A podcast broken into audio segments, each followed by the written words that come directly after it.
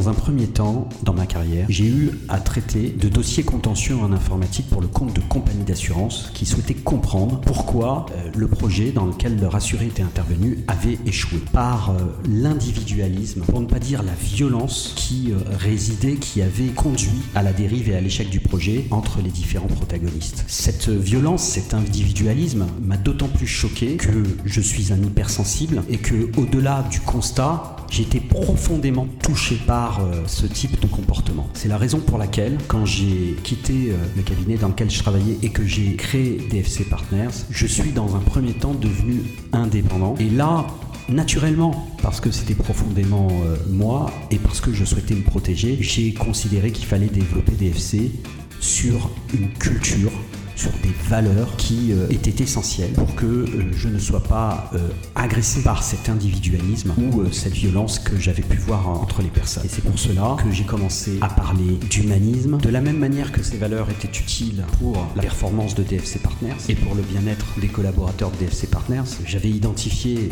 déjà dans ma première carrière que ce sont c'était des facteurs de succès essentiels à la réussite des projets. Et donc, naturellement, le positionnement qu'a pris DFC Partners dans sa mission était d'apporter ces valeurs chez nos clients. On parle souvent de perfuser cette culture, ces valeurs chez nos clients pour la réussite et la performance des projets. Et au fur et à mesure que l'on a travaillé sur ce sujet-là, on est arrivé à ce qui est maintenant notre mission fondamentale, d'optimiser l'efficience des projets IT et digitaux. Parce que le constat, il est celui-ci, c'est que chaque année, et il est choquant, ce sont des millions d'euros que les entreprises jettent par la fenêtre sur des projets qui sont mal cadrés, mal engagés et mal menés. Et que les entreprises parfois se trompent parce qu'elles ont l'impression que c'est en renforçant leurs équipes, leur méthodologie, en se certifiant que la qualité va s'améliorer. Alors que la performance réside dans des collaborateurs heureux et que les valeurs, la culture que l'on défend a pour destination de rendre ses collaborateurs heureux. Lorsque DFC